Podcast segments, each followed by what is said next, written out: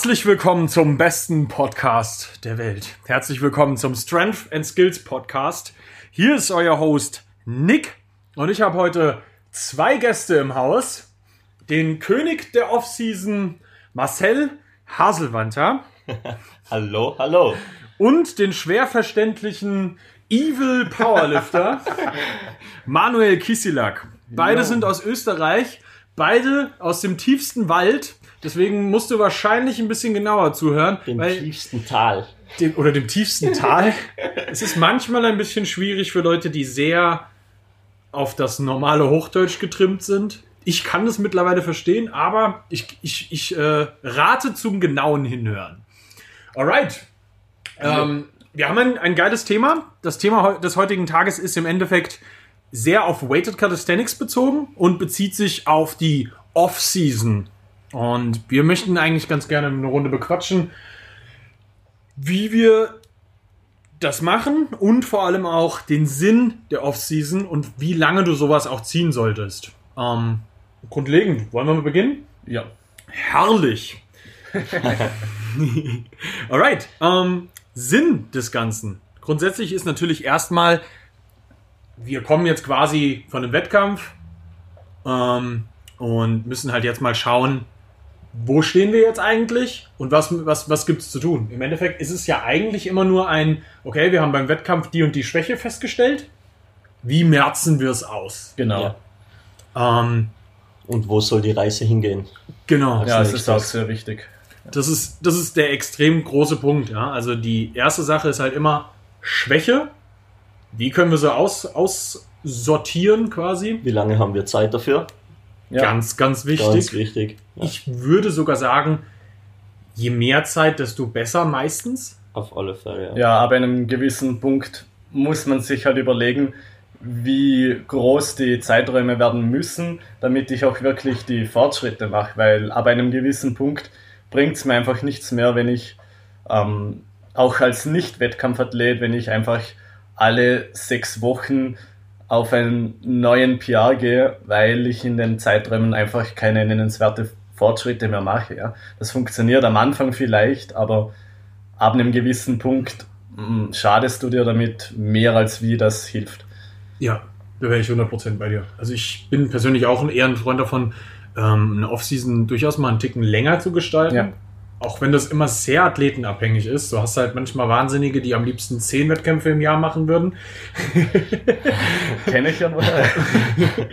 Und dann hast du manchmal aber auch Leute, ähm, die eigentlich vielleicht einen Wettkampf im Jahr haben. Mit denen kannst du sowas natürlich, natürlich ein bisschen angenehmer gestalten meistens. ja. Ähm, Also die Empfehlung ist jetzt nicht, dass ich im Jahr zehn Wettkämpfe mache.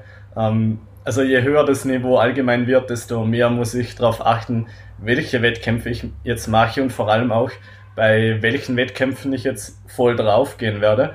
Weil bei mir waren es heuer jetzt fünf Wettkämpfe insgesamt, ähm, aber zwei davon haben wir aus dem Training gemacht, also hm. ohne krasses Peaking. Und das ist auf jeden Fall ein, ein sehr wichtiger Punkt, den man berücksichtigen muss, weil ich kann durchaus Wettkämpfe machen oder mehr Wettkämpfe machen. Es empfiehlt sich vielleicht sogar, um einfach im Rhythmus drin zu bleiben, Mhm. aber ich kann nicht fünfmal im Jahr im Abstand von zwei Monaten jeweils komplett mich aus dem Leben schießen, weil das packe ich einfach nicht, körperlich und auch mental einfach nicht. ja. Und das sind. Sachen, auf die muss ich auf jeden Fall Rücksicht nehmen. Und das ist auch je, auf jeden Fall auch ähm, in der Jahresplanung zu berücksichtigen, wann die wichtigen Wettkämpfe für mich sind und wie ich das halt angehe. Also man muss da ein bisschen weiter in die Zukunft denken. Jetzt nicht nur die nächsten zwei, drei Monate hinaus, sondern wirklich auch das größere Bild haben. Ja, also bin ich hundertprozentig bei dir. Bin ich auch wahrscheinlich, also si- sind wir generell, gerade in der Kali-Szene, ähm, welche von den wenigen, die überhaupt so weit denken, weil das, und ja, du Zuhörer, du darfst auch ein bisschen weiterdenken als die nächsten acht Wochen. Ähm, das ist nämlich einer der wichtigsten Punkte, die du bei der Off-Season-Planung auch berücksichtigen solltest. Das, was du jetzt hier machst, ist ja eine Schwächenbeseitigung für langfristig. Ja. Ja, auf alle Fälle. Also, Und dieses langfristige Denken ist ja das, warum du überhaupt eine Offseason machst. Weil Ja. sonst, wenn du, wenn es dir rein um den Spaß an der Competition geht, kannst du natürlich von Competition zu Competition springen. Das mm, muss man ganz klar im Kopf haben, das wird dich halt nicht wirklich voranbringen. Richtig, das ist halt Ja. der Punkt. Ähm, ich kann Wettkampf nach Wettkampf nach Wettkampf machen, finde das vielleicht auch geil, aber ich werde halt nicht besser dadurch. Und da muss ich halt für mich wissen, will ich jetzt einfach nur mal Spaß haben oder will ich langfristig auch mal vorne dabei sein können, ja. Und je höher das Niveau mit, äh, wird und das, soweit ich das jetzt mitkriege, im Wettcalisthenics das Niveau steigt rapide an, dann muss ich da auch auf jeden Fall intelligenter arbeiten, sage ich jetzt mal, und Mhm. kann mich nicht einfach nur noch äh, fast schon zufällig aus dem Leben schießen, Ja, wenn ich mal was reißen will. ja. so, Also was anderes reißen, außer die Brustmuskulatur oder genau, ja, das Wettkampf. also, das Verletzungsrisiko steigt ja auch enorm. Wenn Ja. man so lange im Peaking ist, ist das ja eine unglaubliche Belastung auch für den Körper. Ja. Und wenn man das mal selber durchlebt hat, so ein Peaking, und wenn das jetzt, wenn man sich mal ein bisschen überschossen hat, dann weiß man, also da kann wirklich viel schief gehen und, und kann sich sehr schnell verletzen auch dadurch.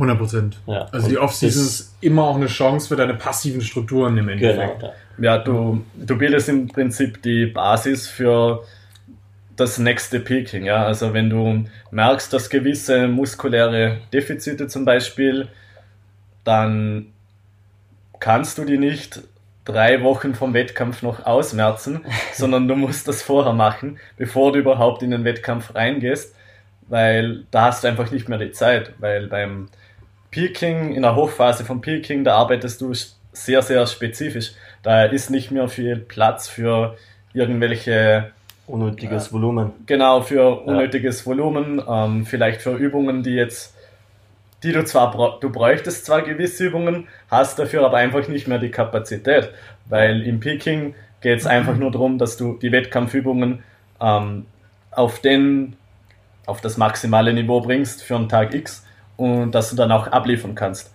Und deswegen muss ich mir im Klaren sein, bevor ich da überhaupt reingehe, bin ich dafür überhaupt bereit. Und Ja, das ist, glaube ich, ein Riesenpunkt, den viele nicht berücksichtigen, dass sie in ein Peaking reingehen, sie, wobei, wofür sie aber noch nicht wirklich bereit sind. Und das kann dann ziemlich schnell mal schiefgehen. Das ist, glaube ich, ein Punkt, der extrem, extrem wichtig ist, weil bevor du in ein Peaking reingehst, sollte natürlich auch sichergestellt sein, dass die Off-Season, in der du jetzt gerade vielleicht bist, auch genau das sichergestellt hat, zu beseitigen, was zu beseitigen ist. Also das kann auf der einen Seite natürlich sein, dass das bestimmte muskuläre Schwächen sind, die da ausgemerzt werden müssen. Ja. Ähm, das kann aber genauso auch sein, dass du bestimmte Techniksachen wirklich mal komplett neu aufrollen musst. Ähm, auf der anderen Seite ist das auch immer eine Phase, in der du auf jeden Fall auch deine passiven Strukturen wiederum mal auf der einen Seite relaxen kannst und auf der anderen Seite auch sehr stärken kannst. Ja, Ähm, weil durch in der Regel ist das Volumen in der Offseason deutlich höher als im Peaking. Also sollte so sein. Deutlich höher, ja. ja, und ich habe hier auch den Vorteil, dass ich einfach viel mehr Variation mit einbauen kann. Ja, Und dadurch Genau, bekomme ich andere Reize und gewisse Strukturen können sich einfach mehr erholen, weil wenn ich jetzt zum Beispiel drei Monate lang nichts anderes als Kniebeugen mache im Wettkampfstil, dann belaste ich damit im Endeffekt auch immer die gleichen Strukturen. Und das kann halt irgendwann zu viel werden und da bietet sich die Offseason halt sehr stark dafür an, dass ich da eine Spur wegkomme. Wichtig ist, dass ich auch hier noch die Wettkampfübungen drin habe, aber ich habe die dann vielleicht nicht mehr im, in der Intensität drin, wie ich sie im Peaking habe. ja Und- natürlich nicht. Die Wettkampfübungen selber vielleicht auch nicht mehr in dem krassen Volumen und dadurch schaffe ich einfach mehr Raum, dass ich mich einerseits muskulär weiterentwickeln kann, aber auch eventuelle Ermüdung abbauen kann. Und das ist etwas, das darf man auf keinen Fall unterschätzen.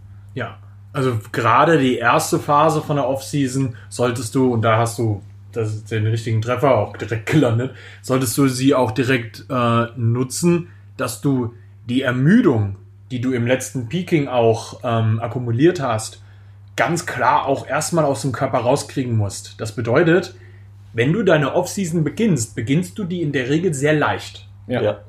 Und das ist ein Punkt, der extrem wichtig ist.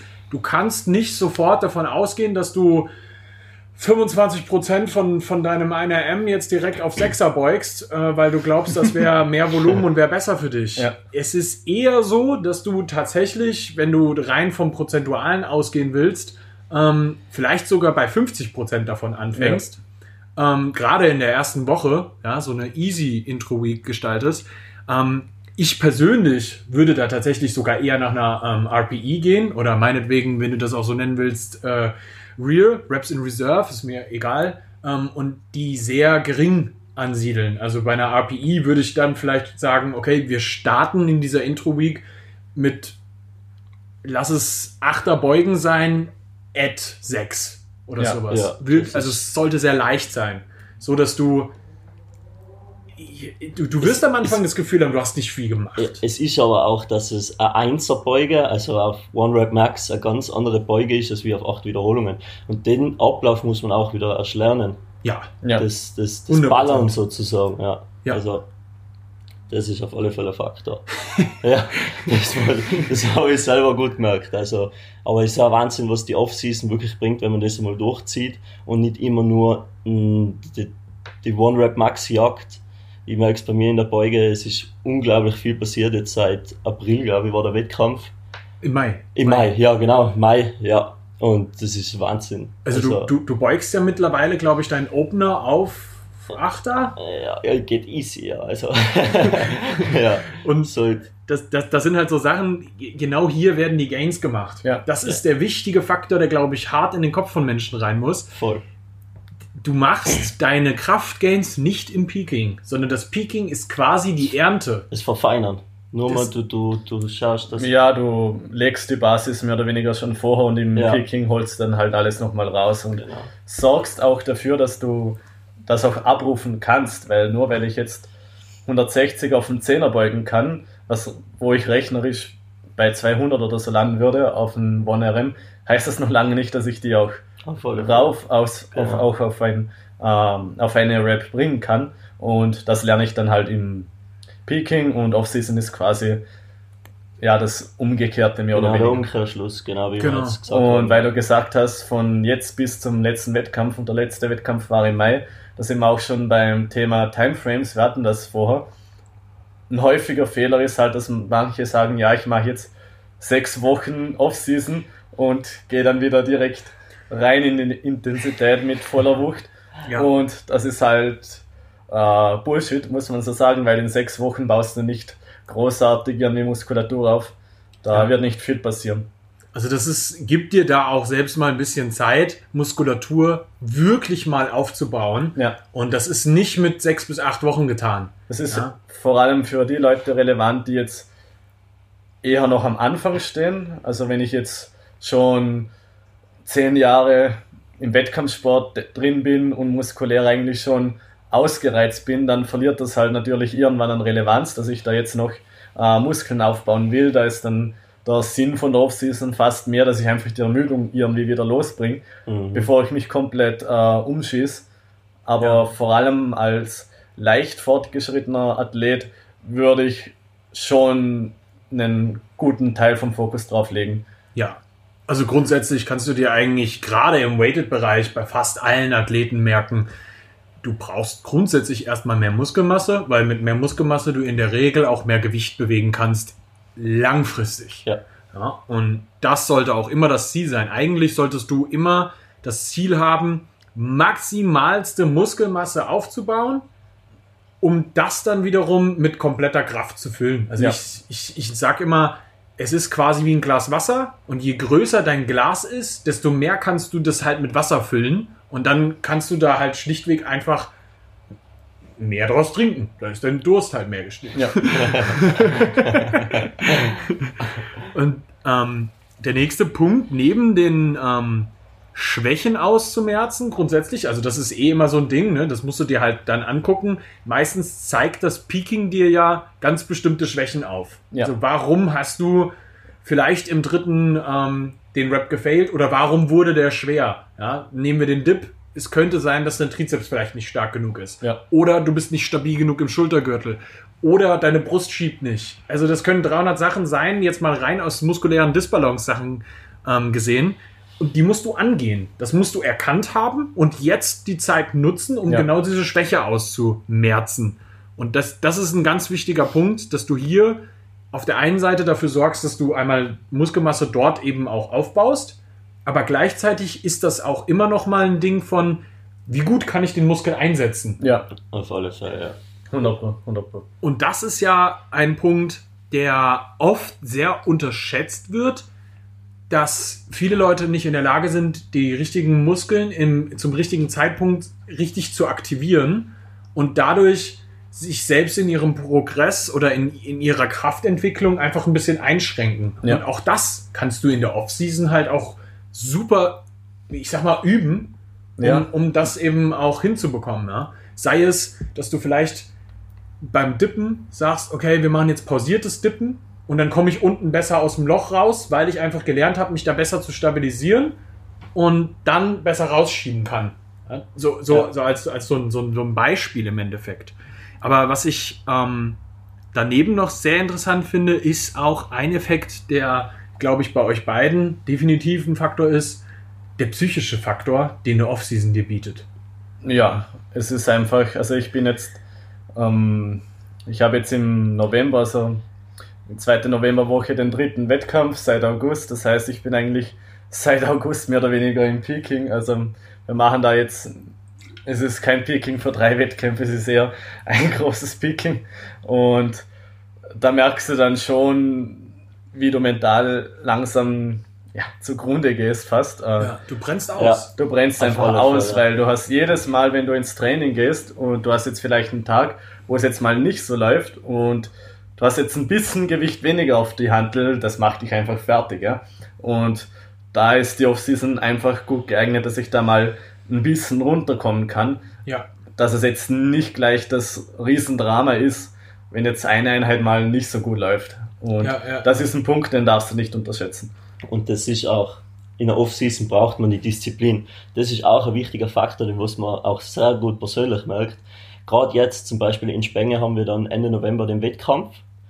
Und man merkt jetzt, wie so alle Athleten ins Peaking gehen und jeder beugt geil und jeder beugt auf eine Wiederholung und holt das Maximum raus. Und man hat natürlich das Verlangen, das selber auch zu machen. Aber da muss man wirklich so Ja. konsequent sein und dabei bleiben und seine Sätze auf Zehner zu beugen und dann das so lang zu machen, bis man dann im nächsten Jahr die Ernte sozusagen einfahren kann. Und das ist auch ein wichtiger Faktor, finde ich, dass man da nicht die Versuchung hat, immer wieder zu testen, wo man jetzt eigentlich gerade steht Ja, und einfach genau. mal dem Prozess zu vertrauen. Ja, Ja. ja, ja, ja, Extrem ja. wichtig. Ich glaube, dass das auch eine gewisse, ja, dann doch auch wiederum eine psychische Herausforderung Alle Fälle. ist, Ja. da dann halt nicht ständig auszumaxen. Ja. Also, also das ist ja gerade, Es es ist ist, nicht easy, ja. es ist, es ist für jeden Athleten, der halt gerne auf Leistung geht, immer ein Problem, gell? Ja. Das ist, ja, auf jeden Fall. Ähm, was ich noch sehr wichtig finde, ist auch der Faktor der, der Technik, den du ja. in der Offseason halt mal ganz hart bearbeiten kannst, ohne dass es jetzt so ein. Weil du hast halt oft gerade bei technischen Sachen, das macht den meisten Leuten nicht so viel Spaß. Die achten da nicht so gerne drauf. Und ist, das ist aber das, was am Ende ja dafür sorgt, dass du auch dich muskulär voll entfalten kannst, um richtig Kraft zu generieren in deiner Wiederholung. Genau, und das ist auch genau das, was du gesagt hast davor. Man soll auch da wirklich in der Offseason mit wirklich leichten Gewichten starten, dass man da wirklich auch den Fokus drauf setzt, dass man Ja. mal sagt, okay, man hat jetzt nicht das muskuläre Versagen, jetzt geht's um was anderes. Ja. Jetzt geht's da wirklich einmal die Technik äh, zu verbessern und alles rauszuholen und dann kann man, wenn die Technik passt, kommt das Gewicht. Ja. Du Ja. musst nicht in jedem Training sterben. Auch Ja, wenn ja. manche das immer noch denken, Weder- es ist nicht nötig. We- Weder im Peaking noch in der Offseason. Ja. Das ist, glaube ich, auch ein ganz wichtiger Faktor, definitiv. Ähm, deswegen, wir können uns ja mal der, der, der Frage des Wies ein bisschen äh, widmen. Ja. Ähm, ich persönlich würde eine Offseason eben genau so starten, wenn jemand aus dem Wettkampf rauskommt, sehr leicht. ähm, und eher einen Fokus auf Technik. Ja. Mhm. Wenn die Technik ähm, dann langsam sitzt, und das wird sie nach ein paar Wochen, ja, ähm, dann kannst du anfangen, eben Volumen drauf zu geben und gezielt bestimmte Schwächen auszumerzen. Weil, wenn du den Rap von jemandem anschaust, dann weißt du ja auch immer, okay, der hat den jetzt gefailt aufgrund muskulärer Strukturen Ja. oder aufgrund von Technik. Und das sind, also beides gilt es ja erstmal zu beseitigen. Mhm. Und ähm, da würde ich das erstmal so gestalten, eben grundlegend direkt nach dem Wettkampf, Fokus auf Technik, weil du willst auch erstmal so diesen, den Athleten auch nur eine Runde runterkommen lassen. Ja. Und da ist der, Tech- das Techniktraining super für. Genau. Und dann, wenn er anfangen will, wieder ein bisschen. Du, du kommst halt immer in the mood. So, Ja, ah, ja, ja, ja. jetzt, jetzt, jetzt wäre ich mal wieder so weit, jetzt könnte ich mal wieder härter trainieren. So. Und dann kannst du ihm halt mehr Volumen geben und daran wird er Spaß haben, definitiv. Und dann das eben so lange ziehen wie notwendig. Und dann kannst du halt wieder anfangen, vielleicht ein bisschen mit dem Volumen runterzugehen Ja. und vielleicht auch nochmal so einen Strength-Block einzubauen, der aber kein Peaking ist. Und das ist ein ganz Ja. wichtiger Punkt. Ganz wichtig. Ja. Es gibt eine Zeit in dieser gesamten Off-Season, in der du auch einfach nur darauf bedacht bist, stärker zu werden. Ja. Und Ja. nicht nur rein muskulär, sondern Also es ist ein Unterschied zwi zwischen Kraftbau aufbauen und Kraft testen. Gibt es einen Unterschied? Genau. Das ist extrem wichtig, dass man das lernt. das ist ja Wahnsinn. Also das ist wirklich unglaublich wichtig. Und Ja. ich glaube, was in der Offseason auch nochmal ein Punkt ist, den du immer und immer und immer wieder mit einem Athleten durchgehen musst, ist dieses sich auf, auch, auf, auch mal auf einen Single vorzubereiten. Und zwar auch dieses, wie du jemanden langsam daran gewöhnst, auch mal eine Rap immer nur zu machen. Ja. Mhm. Und das kannst du auch in der Offseason üben. Natürlich unter der Prämisse, wenn du das in der Offseason machst, sehr leicht. Ja, Ja. Sehr, sehr Natürlich. Genau. Das ist, glaube ich, was, wo, wo, wo man ganz stark dran arbeitet. Also man darf das jetzt auf keinen Fall so verstehen, dass ich in der Offseason nur 10er und 12er Sätze mache. Das ist Unsinn. das, das gibt es auch. Gibt es. Es gibt's auch, aber es kann mitunter auch an, anders aussehen. Äh, anders aussehen. Es ist natürlich äh, sehr individuell, was der jeweilige Athlet jetzt braucht. Also bei mir ist es zum, Beis zum Beispiel so, ich habe kein Problem mit Singles. Ich komme aus einer Offseason und bin in vier bis sechs Wochen, maximal acht Wochen, bin ich da wieder komplett drin. Ja. ja. Und wenn du jetzt vielleicht jemand bist, der noch nicht so oft mit schweren Singles gearbeitet hat, dann kann das deutlich länger brauchen, ja. Ja. Also das ist sehr Athleten un, äh, unterschiedlich Ja. im Endeffekt, weil es gibt Leute, die müssen halt so eine Offseason deutlich früher beenden und viel, viel früher in ein Peaking quasi reingehen, sodass du, also jetzt mal komplett abgespaced gesagt, aber es gibt auch Athleten, mit denen musst du halt 20 Wochen Peaking machen, Ja. weil die einfach diese One-Rap-Maxes nicht so gewöhnt sind. Ich denke gerade Athleten, die was auch nie beim Wettkampf teilgenommen haben, da ist das natürlich auch entscheidend, weil da Ja. muss man wirklich den auf den kommenden Tag so vorbereiten, dass der dann auch drinsteht und weiß, was er zu tun hat. Bei Ja. einem erfahrenen Athleten ist das leicht, aber wenn du das noch nie gemacht hast und dann stehst du da und musst jetzt performen, dann muss man wirklich, man muss bereit sein. Also Ja. man muss den Ablauf immer und immer wieder wiederholt haben. Ja, es ist unglaublich wichtig, dass ich da früh genug anfange und damit ich auch wirklich komplett im Kopf habe, ähm, wie zum Beispiel die Regeln ausschauen. Also Ah ja. jetzt, wenn wir Ja. zum Beispiel die Änderungen haben beim Muscle Up, dass ich mit gestreckten Armen starten muss, Ja, das ist natürlich sehr, sehr ungünstig, wenn ich da am Wettkampftag draufkomme. Ja. ja, das, also das, Das, ist, soll nicht passieren und das sind Sachen, die musst du vorher reinbekommen.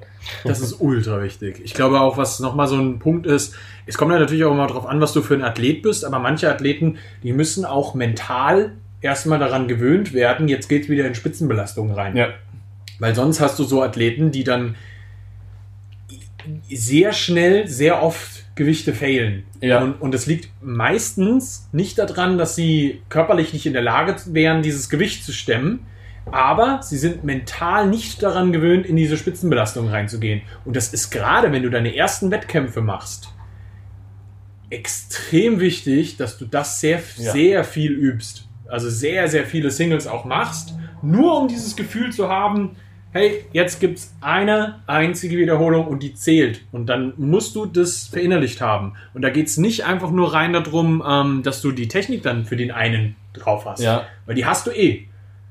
Aber Es die, ist- im Kopf bereit zu sein, das jetzt wiederum zu machen, Voll, ist ja. das Wichtigste, was du, was du da auch lernen kannst. Und das ist ein Punkt, den du halt auch in der Offseason lernen kannst. Also mental ist, das muss einem bewusst sein, dass es mental einen riesen Unterschied macht, ob ich 10 Raps mache oder eine, weil wenn du eine Rap machst, da hast du keine Zeit zum Denken. Wenn ich einen Zehnersatz habe und der erste Rap ist scheiße, dann denke ich mir, okay, ähm, reiß dich zusammen und dann mache ich noch neun ordentliche, wenn es gut läuft.